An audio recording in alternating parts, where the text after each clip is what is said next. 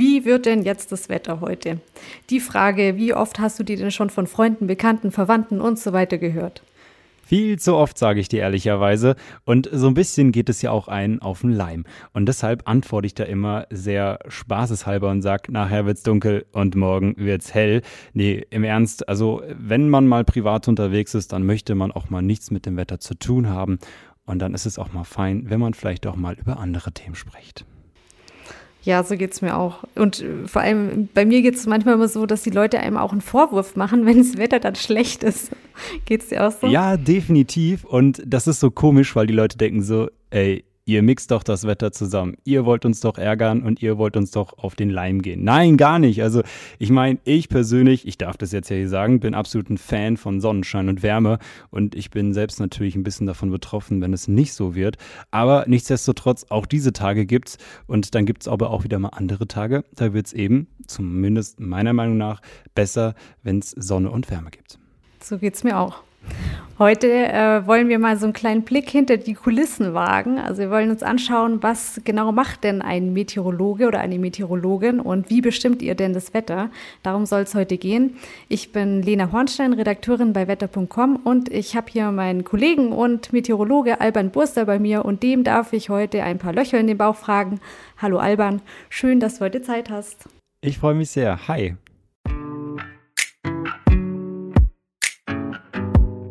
Die heutige Folge wird übrigens von Friedestein gesponsert, einem Premium-Reifenhersteller. Dort legt man Wert auf Testsieger und das Preis-Leistungs-Verhältnis. Wenn ihr im Zeitraum vom 15. September bis zum 30. November vier Friedestein Winter- oder Ganzjahresreifen ab 16 Zoll kauft, erhaltet ihr einen Tankgutschein im Wert von bis zu 40 Euro. Ganz abhängig dann von der Größe bekommt ihr 20 Euro für 16 und 17 Zoll Reifen und 40 Euro für 18 Zoll Reifen. Ihr könnt aber alternativ auch etwas Gutes tun mit eurem Bonus. Den Betrag könnt ihr nämlich auch an die DKMS spenden. Diese gemeinnützige GmbH setzt sich für die Registrierung von StammzellspenderInnen ein, um Blutkrebserkrankten eine zweite Lebenschance zu ermöglichen. Also eine echt gute Sache. Und Friedestein verdoppelt dann sogar zusätzlich noch jede eingegangene Spende. Mehr Informationen zu dem Reifenangebot von Friedestein und der Registrierung findet ihr unter www.friedestein.de/podcast.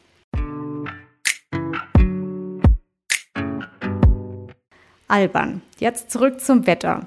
Woher weiß man denn jetzt, wie das Wetter wird? Naja, klar, wir gucken oldschool-mäßig erst einmal in den Himmel und wissen dann schon, wie es morgen wird. Äh, nee, Gott sei Dank ist es so schlimm nicht mehr. Wir haben heutzutage verschiedene Instrumente, verschiedene Tools. Unter anderem sind es die Wettermodelle. Und diese Wettermodelle, die rechnen zwei bis etwa viermal am Tag und da bekommen wir immer die neuesten Informationen tatsächlich für die nächsten Tage beziehungsweise für die nächsten Stunden geliefert.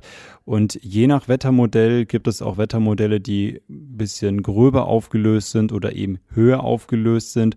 Und je höher aufgelöst so ein Wettermodell ist, desto genauer ist die Wetterprognose. Und da muss man dann alles im Blick haben und muss das so, sozusagen zusammenwürfeln, um dann eine Vorhersage zu treffen. Denn manchmal rechnet das Wettermodell nicht so wirklich das Richtige aus und da müssen wir dann quasi nochmal so ein bisschen nachjustieren. Denn im Endeffekt ist ein Wettermodell so aufgestellt, dass das befüllt ist mit vielen Zahlen, mit vielen Messwerten, die ge gemessen werden auf der Welt, sprich Temperatur, Luftdruck, Niederschlag und Co. Und wie das so ist, auch damals zu Schulzeiten hat man sich auch mal verrechnet bei der Matheaufgabe. So kann das eben bei dem Wettermodell auch mal passieren. Und da muss man eben eingreifen als Mensch und muss dann mit seinem Wissen dann auch das eben so nachjustieren, dass man dann auf einen Nenner kommt und eben die Wettervorhersage ganz sauber gestalten kann. Mhm. Also die Wettermodelle, wie kann ich mir das vorstellen? Also die basieren dann wirklich auf gemessenen Daten direkt vor Ort, also je nachdem, wo ich wohne, oder? Ja, genau. Also so ein Wettermodell braucht natürlich Futter. Ne? Also man braucht irgendwas, um loszurechnen. In dem Fall sind es lauter Zahlen beziehungsweise die ganzen Messwerte. Ganz egal, ob das jetzt in Berlin die Temperatur ist, ob das jetzt in Köln, in München, in Hamburg oder vielleicht auch in New York ist je nachdem, alles, was gemessen wird, wird in diese Wettermodelle eingespeist und dann wird sozusagen der Rechenknopf gedrückt und da wird alles durchgerechnet und dann spucken uns diese Wettermodelle komplett bunte Wetterkarten aus, als würde so ein kleines Kind mit so einem Pinsel gegen so eine Leinwand krakeln und tupfen und alles Mögliche veranstalten. So sehen diese Wetterkarten aus und da müssen wir uns das ganz genau ansehen und eben beurteilen und auch interpretieren, ob das denn die richtige Lösung ist des Wettermodells. Und da so fasst man dann seine Wettervorhersage zusammen. Und an manchen Tagen, das muss man dann schon mal auch zugestehen, ist das gar nicht mal so einfach. Ja, das kann ich mir gut vorstellen, dass es nicht ganz so einfach ist. Ähm, vielleicht auch ähm, ist es so ganz spannend, mal zu hören von dir, wie denn so ein genauer Arbeitstag von dir aussieht bei uns bei wetter.com. Oh ja, der ist sehr spannend eigentlich. ähm, fängt tatsächlich mit sehr frühem Aufstehen an und äh, ich bin Gott sei Dank ein Morgenmensch, deswegen habe ich damit kein Problem. Wie früh musst du raus? Äh, meistens klingelt es dann schon so um kurz vor fünf und oh, dann denkst du dir so, ah, okay, jetzt aber schnell anziehen und äh, los in Richtung U-Bahn und äh, ab geht's zur Arbeit. Denn an manchen Tagen oder in manchen Situationen im Jahr, wenn so eine besondere Wetterlage ansteht, dann, wenn man die Leidenschaft da hat, ähm, dann kribbelt und, und, und ja, kribbelt es überall im Körper. Und dann will man unbedingt jetzt ins Büro und schon die Wetterkarten sich ansehen. Was passiert als nächstes? Ist es jetzt ein Sturm, äh, fettes Schneefallgebiet? Kommt da jetzt die große Kälte oder, oder, oder? Und deshalb bin ich dann meistens so um kurz vor sechs im Büro. Und dann beginnt man eben mit dem Betrachten nachdem man seine Kollegen auch gegrüßt hat, mit den Wettermodellen und dann schaut man sich erst einmal alles an. Man macht sich so eine Übersicht, damit man weiß, was geht denn jetzt eigentlich ab in den nächsten Stunden beziehungsweise Tagen und was eher nicht so. Mhm. Und hat man das gemacht, dann ist irgendwann ja schon so 8 Uhr und dann kommen wir unter anderem ja auch schon zusammen. Ja, genau, weil, dann sehen wir uns immer. Richtig, genau, weil dann schnacken wir sozusagen über die Wetterlage und tüfteln die Headlines aus äh, für die Videoprodukte, die wir ja produzieren. Und ist das dann passiert, dann ist meistens so, hm, ja, halb neun, viertel vor neun und dann fülle ich das Wettertool aus. Denn im Wettertool kann ich alles ausfüllen, was ich sozusagen mir notiert habe, um die Wetterkarten sozusagen fertig zu machen. Ja, und dann dürfte auch schon so etwa, naja, halb zehn sein. Dann bekomme ich auch ein paar Grafiken noch gemacht und dann wurschteln wir das alles zusammen. Und dann dauert es ja nicht mehr lange, bis dann um halb elf dann schon die ersten Aufzeichnungen gemacht werden ist natürlich von Vorteil, dass man um halb elf schon anfängt, denn manchmal brennt ja sozusagen die Hütte und ist man dann tagesaktuell dann ziemlich nah an dem Ereignis dran. Ja, und nach dem ersten Slot sozusagen bereitet man sich dann die anderen Sendungen auch schon vor. Je nach Wetterlage natürlich unterschiedlich zeitintensiv. Und mhm. diesen Sieben-Tage-Trend oder vielleicht auch einen 16-Tage-Trend, den macht man dann ein bisschen später raus, also dann eher so zur Mittagszeit, weil so ein Sieben-Tage-Trend ist jetzt nicht so tagesaktuell gedrillt sozusagen wie das Wetter aktuell oder wie ein Wetter morgen. Und ähm, dann ist meistens auch schon so halb zwei und dann dauert es tatsächlich nicht mehr lange, bis man Feierabend hat. Und das ist auch vielleicht der große Vorteil, wenn man ganz früh anfängt. Das äh, stimmt natürlich, das ist immer so, ne? Ähm, bist du denn auch so dann im Privaten so, dass du Wettermodelle checkst oder wie kann ich mir das vorstellen? Ja, es kommt immer schon so drauf an. Also, wenn ich jetzt sage, äh, ich meine, wir leben ja hier in München und wohnen in München und jetzt so die Sommertage waren jetzt ja teilweise ziemlich rar gesät. Dann habe ich mir schon so ein bisschen genauer das angeguckt, auch privat so, ah, geht da jetzt mal was, kann ich mal an die Isar, kann ich mir ein bisschen die Sonne äh, schnappen, beziehungsweise kann ich ein bisschen Sonne tanken oder geht's nicht? Da schaue ich dann schon mal rein, da will ich das dann selbst beurteilen können. Oder wenn mich auch mal Freunde fragen und sagen, hier Alban, hier, wir sind mal ähm, beim Grillen heute Abend, äh, du, wie sieht's denn aus? Müssen wir da mit dem Gewitter rechnen oder äh, passiert da sonst irgendwas anderes? Ansonsten schaue ich aber tatsächlich eher weniger rein, weil ich finde einfach, dass es wichtig ist, dass man auch mal so einen Cut hat. Aber auch nicht gelogen, wenn man zum Beispiel im Urlaub ist und man merkt, da passiert gerade was Krasses, irgendwie Sturm oder Gewitter oder so. Vor allem dann, wenn man so in der Mittelmeerregion unterwegs ist im Sommer, ähm, dann schaut man auch nochmal in die Wetterkarten rein, um zu wissen, auf was muss ich mich jetzt eigentlich einstellen, ja. Klar, es ist dann natürlich auch wichtig, ne? Genau. Ähm, was jetzt auch immer wichtiger wird, ist so alles rund ums Thema Klimawandel. Und das äh, besprechen wir übrigens auch hier in unserem Podcast. Also wenn euch unser Podcast gefällt und ihr mehr Infos zum Thema Wetter und Klima erfahren wollt, dann abonniert unseren Kanal hier auf Spotify, iTunes, YouTube und Co. oder je nachdem, wo ihr uns gerade hört. Und da müsst ihr auch keine Folge mehr verpassen.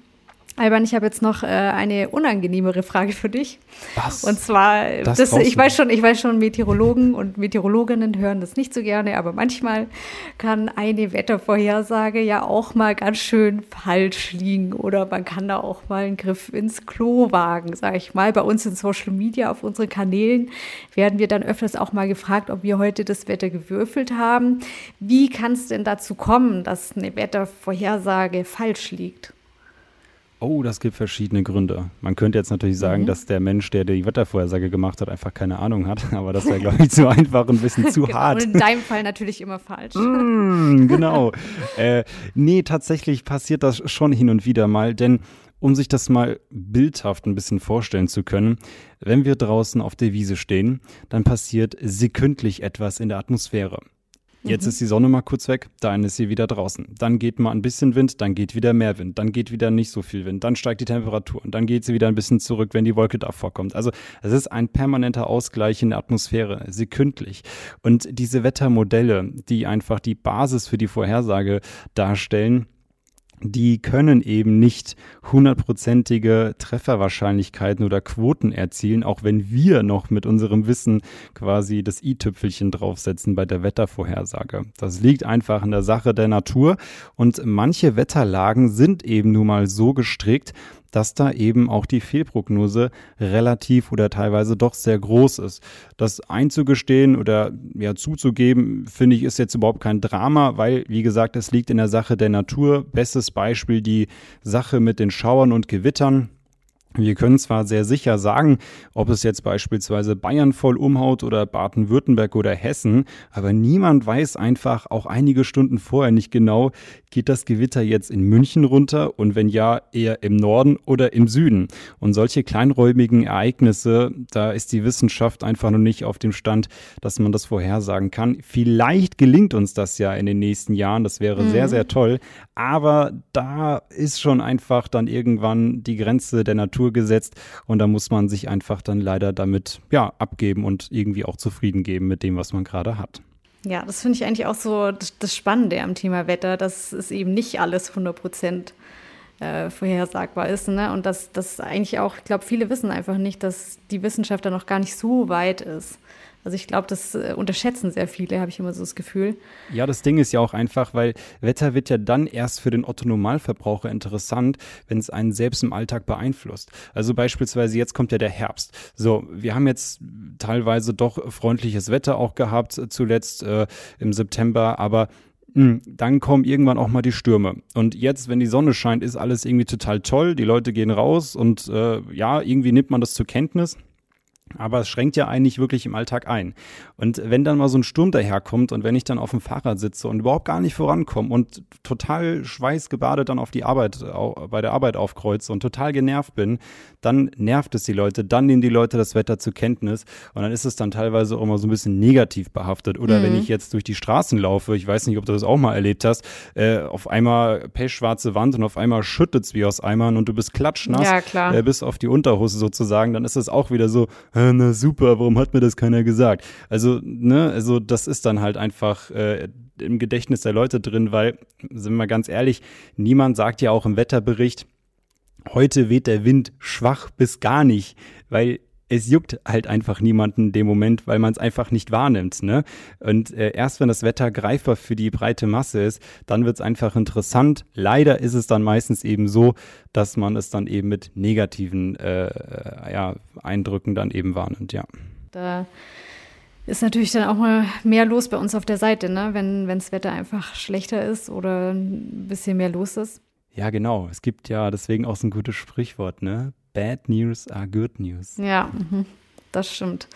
Ähm, weil das werde ich persönlich auch tatsächlich sehr oft gefragt ähm, in meinem Privatleben, wieso man überhaupt noch MeteorologInnen braucht, wenn man doch die ganzen Daten eigentlich schon hat. Aber da bist du ja vorher auch schon ziemlich gut drauf eingegangen. Wirst du die Frage auch manchmal noch gefragt oder eher nicht? Nee, tatsächlich gar nicht so. Ich sehe ich das habe, eher, Ich habe, glaube ich, sehr kritischen Freundeskreis.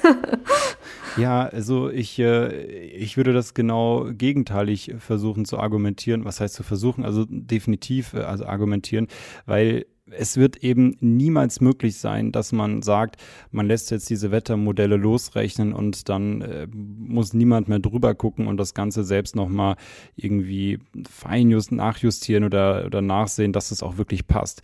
Also da wird man, glaube ich, noch viele, viele Jahre dafür brauchen und mhm. ähm, dadurch, dass auch jetzt der Klimawandel eine immer größer werdende Rolle spielt, auch beim Wetter, was wir aktuell erleben oder erlebt haben, gibt es ja teilweise Wettersituationen, die kennt man gar gar nicht so wirklich mhm. richtig. Und das dann auch einzuordnen, ist wieder halt auch eine ganz neue Herausforderung. Und ähm, so gesehen finde ich, dass dieser Beruf Meteorologe sein gar nicht mal so wirklich aussterben wird. Im Gegenteil auf jeden Fall. Wie bist du denn drauf gekommen, Meteorologe zu werden? Oh, irgendwann hat meine Mama, mein Papa gesagt, du musst das werden, mach uns stolz, kleiner Alban. Mittlerweile bin ich 1,90 Meter groß und bin es tatsächlich und äh, nein, Quatsch. Ähm, ich, äh, also ich fand das total geil, muss ich ehrlicherweise sagen und auch äh, so die Worte jetzt auch gerade wählen, weil ähm, als ich im Kindergartenalter war, da haben die anderen im Sandkasten sich äh, eingebuddelt äh, im, im Sand mit Schaufeln und, und mit diesen kleinen Baggern, was man da teilweise hat, zumindest in der Jungsecke und ich stand da halt immer so am Fenster, habe geguckt, wann gibt es den ersten Schnee oder wenn wir draußen waren, ähm, bleibt es denn so toll, kann ich heute ins Schwimmbad gehen und, und, und. Und irgendwann, naja, hat man dann ein paar Kinderbücher bekommen übers Wetter. Im Jugendalter ging es ja dann los äh, mit den Computern und so. Dann war das Internet dann auch irgendwann am Start und dann ist aus diesem Interesse tatsächlich eine Leidenschaft, ein Hobby geworden und daraus entstand einfach dann die Berufung.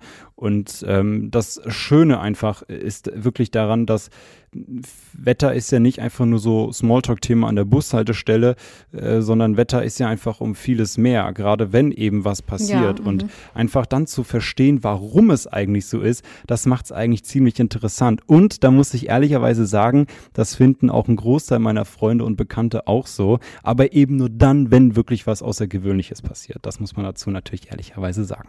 Viele äh, ZuhörerInnen kennen ja wahrscheinlich auch unsere Wetter.com-App, wo man eben so nachschauen kann, wie das Wetter direkt vor Ort bei einem wird. Äh, was hast du denn da genau damit zu tun mit unserer App? Natürlich liefert die App für jeden Ort schon eine Wettervorhersage. Ist klar, ist auch echt eine schöne Sache. Aber da sind wir ja bei dem Punkt, dass wir Meteorologen ja nochmal drüber schauen und selbst eine Einschätzung geben können in Form von Videos. Und das Schöne an den Videos ist, dass man sich wirklich mal ein bisschen verausgaben kann und den Leuten es nochmal erklären kann anhand von Grafiken, anhand von Tabellen von Zahlen, die wirklich jeder versteht. Und man hat dann eben diese menschliche Expertise einfach nochmal drin und das schärft dann sozusagen nochmal das Profil der Wettervorhersage für die nächsten Tage. Also das ist mhm. nochmal sozusagen ein Leckerli obendrauf und ähm, ist auch dahingehend eine sehr, sehr gute Sache, weil man sich eben diesen Wetterbericht, wie man ihn ja auch kennt, nochmal ansehen kann und sich nicht blind auf ein Rechenmodell ähm, verlassen muss, das dann eben sagt, zum Beispiel, ja, in Berlin gibt es 30 Grad und Sonnenschein, aber die Wirklichkeit ist, dass alle anderen Wettermodelle das Gegenteil behaupten und sagen und auch der Meteorologe damit einverstanden ist, dass es eher kühler und nasser sein wird. Deshalb entsteht da eine Diskrepanz und das macht eben das Ganze dann eben nicht so einfach, wenn man eben sich nur auf dieses eine Wettermodell verlässt, das in der App angezeigt wird. Deshalb immer noch mal in die Videos reingucken, um wirklich, aber wirklich auf Nummer sicher zu gehen. Genau, das ist äh, der beste Tipp sowieso.